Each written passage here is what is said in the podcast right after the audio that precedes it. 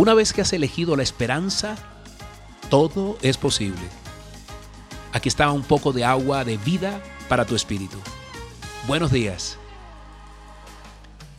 La esperanza es como cualquier otro talento. Hay que desarrollarla. Fíjate hoy lo que dice la palabra. ¿Por qué voy a inquietarme? ¿Por qué me voy a angustiar? En Dios pondré mi esperanza y todavía lo alabaré. Él es mi Salvador y mi Dios. Muchas veces en medio de la crisis, ahora que habla tanto la gente de crisis, tenemos picos donde nos animamos y picos donde también caemos y nuestro ánimo decae. Por eso es tan importante animarnos. Y este es el propósito de estos aguaceros de amor, de valernos de la palabra de Dios para superar cualquier crisis. Leía algo que algunos le atribuyen a Albert Einstein. Y él allí dice que quien supera las crisis se supera a sí mismo sin quedar superado. Quien atribuye a las crisis sus fracasos, sus penurias, violenta su propio talento y respeta más a los problemas que a las soluciones. Wow, una gran verdad. Las crisis producen también cosas buenas porque Dios tiene planes mayores, más altos, que muchas veces no vemos. La pandemia de 1918 de la gripa española cegó la vida de 20 a 40 millones de personas en un solo año. Y también la peste negra. La peste negra produjo la muerte del 30% de la población europea entre 1348 y 1359. Entonces, ¿qué pasó? Los teatros de Londres cerraron por la peste bubónica, cuentan también. Y eso fue una gran excusa para que Shakespeare se encerrara a escribir una gran obra como es El Rey Lear. Varios artistas, varios científicos, varias personas del común han aprovechado a través de la vida estas cuarentenas para dar a luz varias ideas maravillosas, ingenios, inventos de la humanidad.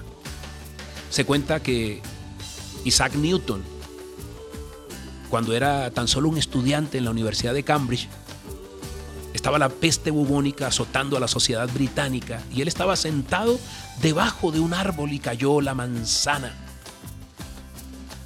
Y entonces allí él descubrió su teoría de la gravedad. Algunos los desmienten, pero es cierto que pasó 18 meses encerrado en su biblioteca redactando todo esto. Cuando la Primera Guerra Mundial dejó desolación, dejó destrucción durante el conflicto que asoló Europa entre 1914 y 1918, también tuvo ideas brillantes que salieron de allí, como las lámparas, las lámparas solares. Los niños o no podían salir, entonces estaban sufriendo de raquitismo. Les daban los huesos, eh, no estaban fuertes y un doctor encontró en unas lámparas fluorescentes que eso hacía los huesos de los niños más fuertes. Y entonces, cuando llegó el sol en el verano, los puso también a tomar sol. Y allí se descubrió la vitamina D del sol, pero también se descubrió esas lámparas solares. Y así muchas cosas, las cremalleras, la guerra, estaban buscando cómo tener ganchos y broches para un cierre rápido y alguien, un sueco se cuenta, eh, dio la fórmula de las cremalleras y el ejército la incorporó a sus uniformes y a sus botas, lo mismo que al acero inolvidable. ya quisiera, el acero inoxidable. Eh, ese acero inoxidable también fue un invento para la guerra que alguien por casualidad buscando eh, en una empresa era un, metalúrgico y él encontró la solución a este problema porque empezó a añadir al acero cosas, los, no le daba ningún experimento, los desechó, los dejó tirado ahí y de pronto eh, dio cuenta de que esos elementos que había dejado ahí en acero no se estaban eh, volviendo chatarra y allí descubrió. Y así también la comunicación de los pilotos con tierra, tantas cosas que han salido de las crisis. Por eso hoy hay que alzar los ojos, hay que levantar la mirada y tener la esperanza de que Dios pondrá grandes ideas en nuestra cabeza. Así como la ha puesto en los demás, también puede ponerla, eh, esas ideas, en tu mente, en tu cabeza. Hoy Dios nos llama a pedirle discernimiento, a pedirle esa esperanza, porque cuando tienes esperanza tienes oxígeno, cuando tienes oxígeno puedes pensar realmente, puedo pensar. Hoy Dios nos llama a eso, precisamente, a pedirle que llene nuestra alma, nuestro espíritu con esa agua de vida. Ahí donde estás, ¿por qué no le pides lo que tú quieres pedirle? Que te regale ideas, que te regale brillo, que te regale ingenio, que te regale sabiduría. Dios la tiene para cada uno de nosotros.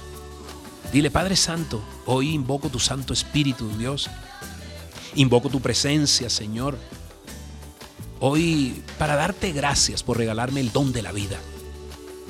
Quiero poner, Señor, mi mente en ti, en tus manos, Dios. Toma control de mis pensamientos, Dios. Hoy quiero consagrarte esos pensamientos. Quiero consagrarte mi intelecto, mi cuerpo, mi espíritu, mi alma, todo mi ser, Dios. Y por la gracia de tu espíritu, Señor, dame un brillo, dame decisiones, dame ideas, Señor, que puedan transformar el mundo entero, Dios. Permíteme que pueda transformar muchas cosas, Dios. Nada más partiendo del punto de vista diferente. Hoy regálame una nueva visión, Señor. Regálame nuevos ojos, nueva vista, nuevos oídos, Dios, para contemplar muchas bellezas que están guardadas allí, secretos, milagros, inventos, Dios. Y regálame el invento del amor, Señor, para poderlo descubrir en mi vida. Dile, te doy gracias en el poderoso nombre tuyo, Jesús. Amén y amén. Aquí te dejo honor a ti. Esta canción es un salmo que Dios puso en mi corazón y en el corazón de Juan. Y quiero que la escudriñes porque allí hay esperanza, porque allí hay palabra, allá hay oxígeno. Y quiero que la hagas tuya. Por eso fue un regalo para ti. Quiero que la hagas tuya. Aquí está honor a ti.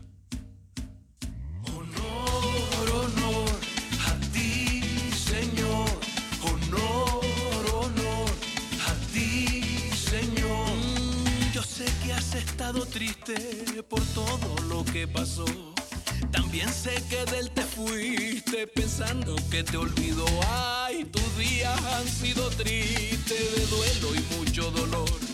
Y sientes que no hay matices, que ya no existe el color.